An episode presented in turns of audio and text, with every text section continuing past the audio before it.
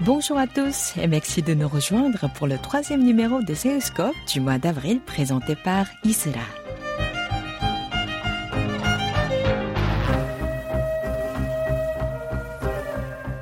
Salut à tous, c'est Papsan.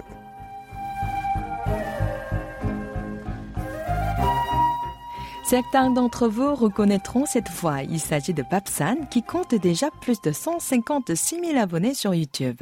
Installé dans le pays de Clair depuis trois ans, ce vidéaste dont le vrai nom est Papsi travaille également en tant qu'ingénieur dans une entreprise à Séoul. Français d'origine sénégalaise, il commence par nous présenter comment est née l'idée de créer sa propre chaîne sur la plus grosse plateforme vidéo du net, puis il nous parlera de son amour pour la Corée du Sud. En réalité, ce projet, il était assez spontané en réalité. Après mon entrée en école d'ingénieur, je savais que j'aurais la chance de voyager euh, durant l'année. Et c'est à ce moment-là que je me suis dit, tiens, euh, et si je lançais quelque chose? Parce que avant de venir en Corée pour la première fois, bah, c'était ma première fois en Asie, je savais pas du tout comment les gens réagiraient en me voyant, sachant que je suis d'origine sénégalaise. Et je trouvais qu'il y avait un, énorme manque d'informations par rapport à ça en France en fait. Il y avait personne, on va dire, qui faisait des vidéos en Corée ou même au Japon et qui était d'origine africaine. Et c'est pour ça que j'avais envie, en fait, de montrer aux gens comment allait être mon expérience et puis surtout pour moi aussi de me faire des souvenirs. Et visiblement, trois ans plus tard, j'habite ici et, je continue de faire des vidéos chaque semaine. La chaîne, bon, elle s'appelle Papsan. C'est vraiment centré sur ma vie et sur comment je vois les choses, en fait. J'essaye quand même d'apporter parfois des vidéos un petit peu objectives avec des interviews par exemple, euh, il m'est arrivé de faire des vidéos sur le, métissage, interviewer des métis coréens ici ou, ou autres. Mais c'est vrai qu'en général, je dirais que c'est plus comme un, petit journal de ma vie euh, en Corée. C'est comme ça que je définirais la chaîne, je pense. Et pouvez-vous nous expliquer un processus global pour réaliser une nouvelle vidéo? Il a évolué en fait en fonction du temps. C'est vrai qu'au début, comme je disais, ça a été comme un journal. Je parlais de toutes les découvertes, j'étais euh, abasourdi pour un peu tout et n'importe quoi, mais je pense que c'est ça aussi qui a plu euh, à mon audience au départ. Et maintenant, euh, je pense que ma vision de la Corée a bien plus évolué qu'au départ. Il m'arrive de traiter des sujets un petit peu plus profonds, par exemple qui, touchent à la société coréenne en elle-même et comment je fais, on va dire, quel est le processus pour faire des nouvelles vidéos. Et bien tout simplement, je suis en mode observateur tout le temps. Que je prenne le métro, quand je vais au travail, quand je me promène. J'observe un petit peu tout autour de moi, que ce soit les publicités dans les, métros, que ce soit la façon dont les gens se comportent, que ce soit l'actualité aussi. Euh, J'essaye vraiment de me renseigner au maximum et c'est comme ça, on va dire, que j'arrive à trouver des nouvelles idées de vidéos.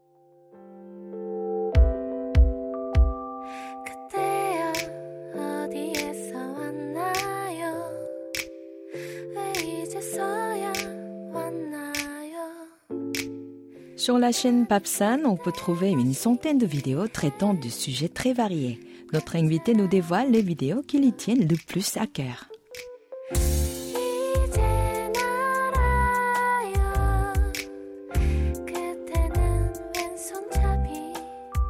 On va dire que les vidéos qui me sont le plus chères sont pas forcément les vidéos qui ont le plus de succès. Les vidéos qui ont le plus de succès sont souvent des vidéos thématiques, par exemple euh, sur des couples mixtes en Corée, le Boshintang, euh, ce type de sujet-là, on va dire, qui attire la curiosité des Français. Mais je pense qu'à titre personnel, les vidéos qui me tiennent le plus à cœur, c'est vraiment mes débuts en Corée.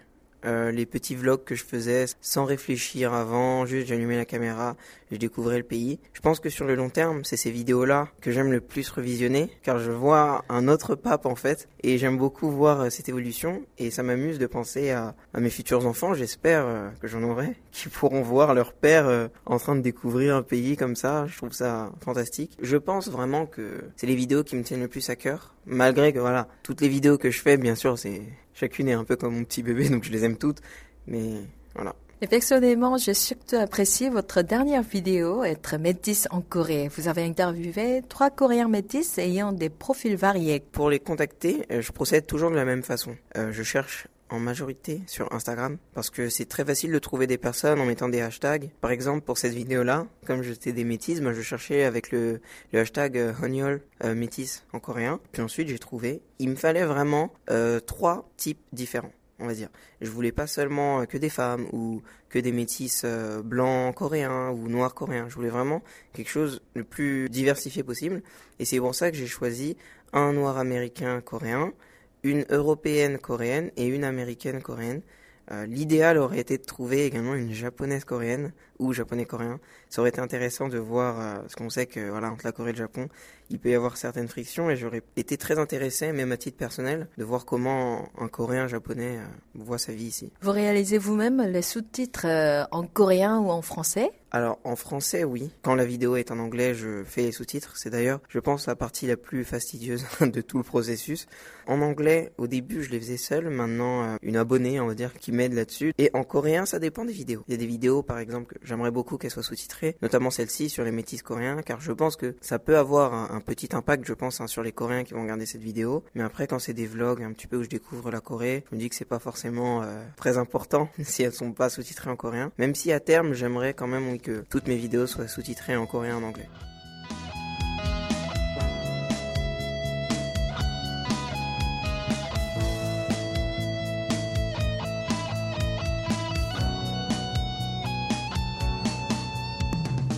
Avez-vous des retours de la part de vos abonnés? Par jour, je pourrais plus compter en fait combien de messages ou de commentaires je reçois. Au départ, quand j'avais commencé ma chaîne YouTube, je m'étais promis de toujours répondre à tout le monde. Parce que je me mettais à leur place, moi aussi, quand je regardais des vidéos et que je commentais, j'aimais bien qu'on me réponde. Il y a vraiment un petit sentiment comme ça, mais je me rends compte que c'est impossible. À côté, j'ai mon travail, euh, puis j'ai ma famille, mes amis, parfois j'ai des amis qui se plaignent parce que je leur réponds pas.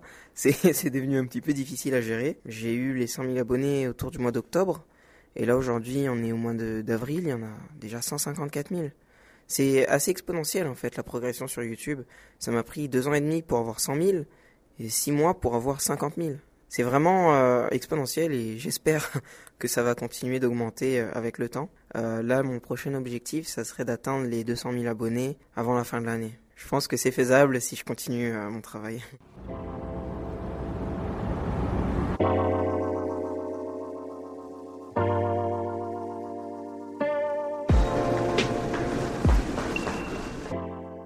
Avant de venir étudier à l'Université nationale de Gyeongbuk en 2017 dans le cadre de l'échange universitaire, connaissiez-vous déjà la Corée du Sud? Je connaissais de nom, j'écoutais un petit peu de musique coréenne au lycée et c'est tout. Je connaissais pas du tout le pays. Je connaissais pas du tout le Hangul, je je savais absolument rien de la Corée en fait. Et euh, j'ai vraiment voulu découvrir un pays. J'ai toujours été attiré par l'Asie, notamment par le Japon, en France, voilà, tout ce qui est animé, manga on connaît bien. Et du coup, euh, voilà, j'avais voulu découvrir un pays asiatique.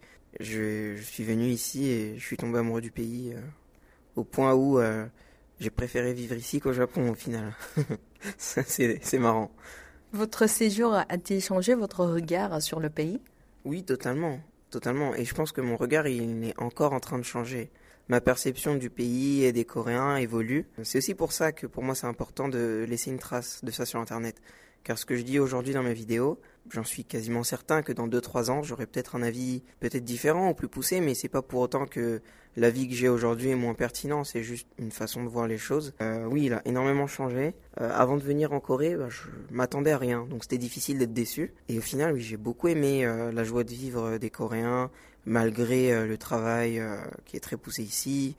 Euh, malgré les tensions avec la Corée du Nord juste à côté, on n'a pas l'impression euh, qu'il y a un pays euh, fermé comme ça juste à côté. Oui, je pense que c'est surtout, au-delà même du pays, c'est surtout les Coréens qui m'ont fait apprécier le pays, je pense. Et la vie de tous les jours. Je la trouve très pratique, très hum, confortable. Par exemple, on peut faire ses courses un peu à n'importe quelle heure, n'importe quel jour.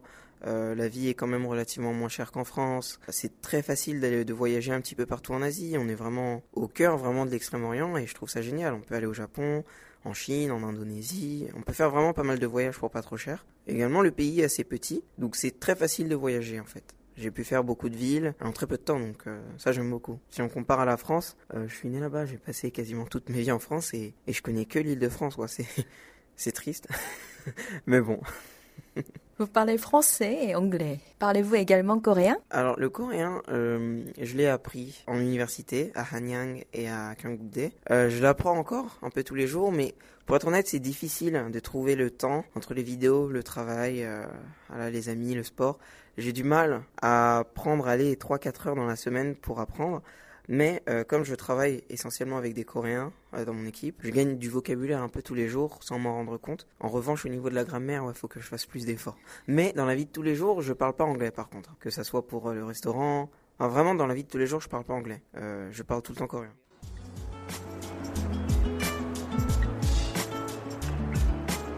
L'agent immobilier, il est trop malin parce que le jour où il m'a fait visiter cet appart, il m'a tout de suite dit bah viens, on va monter au dernier étage. Donc il m'a montré ça de nuit, donc vous imaginez pas, hein, une vue à couper le souffle. Ici t'as la Namsan Tower, derrière t'as tout Dongdaemun avec les buildings qui s'illuminent la nuit. Euh, ici une petite montagne, bref, je pouvais pas résister en fait. Et ce qui est dingue, c'est qu'il n'y a jamais personne qui vient ici. Vous avez vécu au Sénégal, en France, au Japon et puis en Corée du Sud. Quels sont les plus grands attraits de chaque pays selon vous? Alors, on va commencer par le Sénégal car c'est mon pays d'origine. Euh, je pense que les premiers attraits auxquels je pense là pour le Sénégal, c'est le climat. Il fait beau tous les jours, euh, la vie est agréable, la vie est pas chère, on mange bien, les gens sont gentils. Euh, puis il y a toute ma famille là-bas aussi. Donc euh, le Sénégal pour moi c'est vraiment un pays duquel je pourrais jamais me détacher, car même si j'y suis pas né, je sais que c'est mon pays d'origine. C'est un pays que j'aime beaucoup. Vraiment, je suis très content. À la base, j'étais pas très content hein, de partir vivre au Sénégal quand j'avais 10 ans, car on m'a prévenu un peu au dernier moment.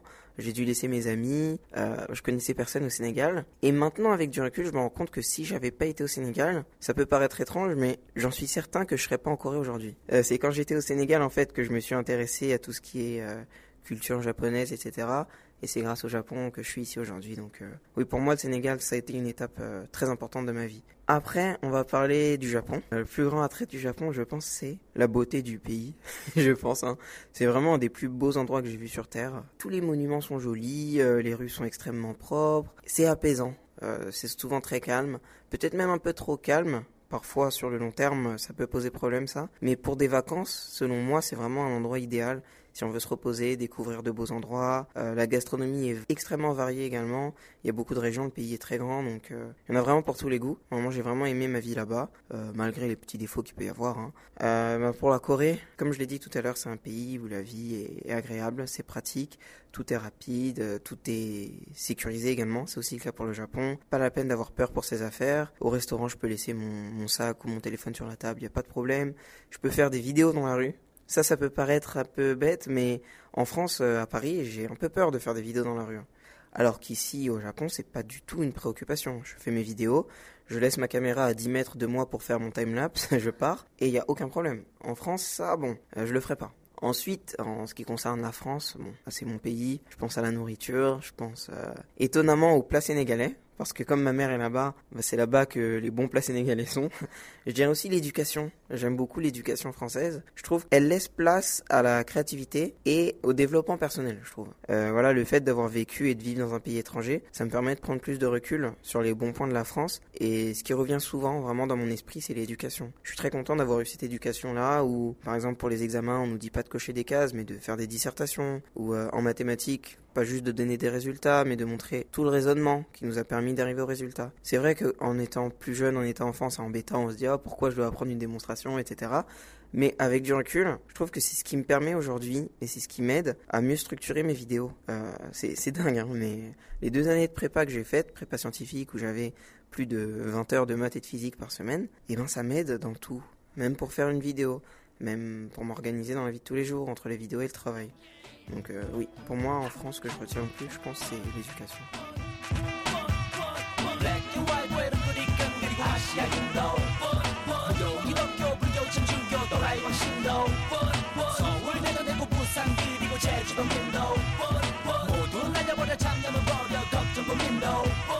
Parlons un peu de votre pays d'origine, le Sénégal. Vous y retournez de temps en temps Alors, euh, pour être honnête, la dernière fois que j'ai été au Sénégal, j'avais 15 ans. Donc ça fait extrêmement longtemps, j'en ai 24 aujourd'hui, donc euh, ça va bientôt faire 10 ans. Mais étonnamment, j'ai pas, pas le sentiment que ça fasse si longtemps que ça. Peut-être parce que c'est mon pays et que je sens que je pourrais jamais m'en détacher. Mais c'est vrai que ça me manque et j'aimerais vraiment beaucoup y retourner. Surtout que je sais que j'ai quand même une partie de mon audience qui est au Sénégal et je reçois pas mal de messages euh, me sollicitant, oh, pape, quand est-ce que tu viens à Dakar? Donc oui, c'est prévu. je viens, j'irai au Sénégal bientôt, j'espère en tout cas. Et voilà, c'est un pays qui me manque bien sûr. Mais oui, il arrive des moments où c'est pas le pays qui me manque, mais ma famille ma famille et mes proches. Ça, c'est vraiment le plus gros souci, je pense, euh, de savoir que euh, mes neveux, mes nièces grandissent et qu'ils me connaissent pas vraiment. Ah ça, je pense, c'est vraiment ce qui me fait le plus mal au cœur. Hein. De d'entendre mes neveux au téléphone alors qu'ils me connaissent à peine, de savoir qu'ils grandissent. Je reçois les photos de ma grande sœur. Euh. Au fond de moi, ça me ça me fait un pincement au cœur. Et je me dis, qu'est-ce qui est le plus important au final? Je sais pas. Mon épanouissement personnel? Enfin, ou plutôt, est-ce que mon épanouissement personnel, il est vraiment en Corée? Ou bien il est auprès de mes proches? Ça, c'est une question auquel je n'ai pas encore répondu euh, dans mon cœur. Pour l'instant, je sais que je suis très bien ici et euh, j'essaye vraiment quand même d'aller en France au moins une fois par an, d'être au téléphone tous les jours et les moments où il me manque le plus et où je me sens le plus seul, malgré les proches que j'ai en Corée, c'est lorsqu'il y a des fêtes. Des fêtes euh, de Noël ou religieuses ou autres, ou des anniversaires. Là, je vois que toute ma famille se rejoint et moi, je suis euh, ici en Corée. Euh, ils m'envoient des photos le lendemain. Là, ça me fait un petit truc quand même. Mais je sais que c'est temporaire et puis ça fait partie de la vie.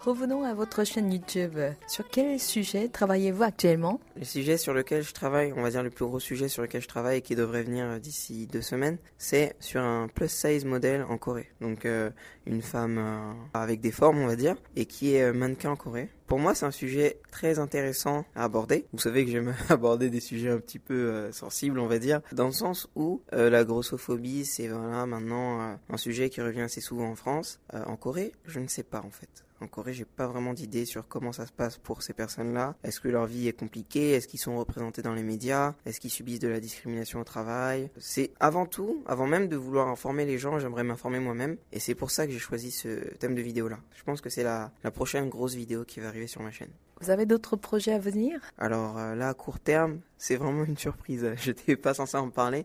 Mais euh, disons que quand j'avais atteint les 100 000 abonnés, c'est des petits projets, hein, mais euh, j'avais créé des vêtements. J'avais fait des t-shirts en édition limitée pour remercier mes abonnés de leur soutien. Et parmi les personnes qui ont acheté des t-shirts, j'ai offert un billet d'avion à une des personnes là. J'ai pris l'argent des bénéfices et j'ai vraiment bah, payé un billet d'avion. tout simplement, je voulais faire ça parce que je sais à quel point beaucoup de personnes rêvent de venir en Corée et que c'est pas forcément évident pour tout le monde. Moi, disons que je viens pas d'une famille riche, mais j'ai eu la chance on va dire, d'avoir entre guillemets les capacités intellectuelles qui me permettent euh, de faire des études d'ingénieur et qui me permettent ensuite euh, de faire des échanges. C'est pas le cas de tout le monde et je veux offrir cette chance-là, on va dire. Moi, j'aurais adoré suivre un youtubeur, euh, j'achète un t-shirt et hop, je vais en Corée.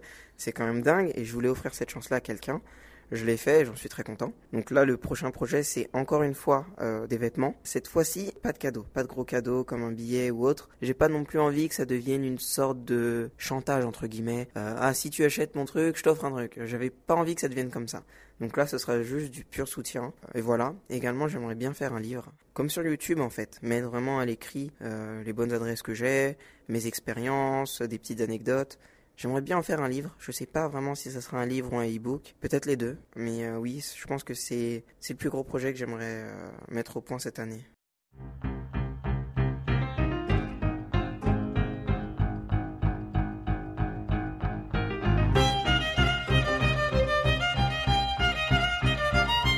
C'était Isra au micro avec Ouayan à la réalisation. Merci de votre fidélité et rendez-vous au mois de mai pour un nouveau numéro de Seuscope, car vous serez privé de votre émission la semaine prochaine en raison de la rediffusion d'une émission spéciale.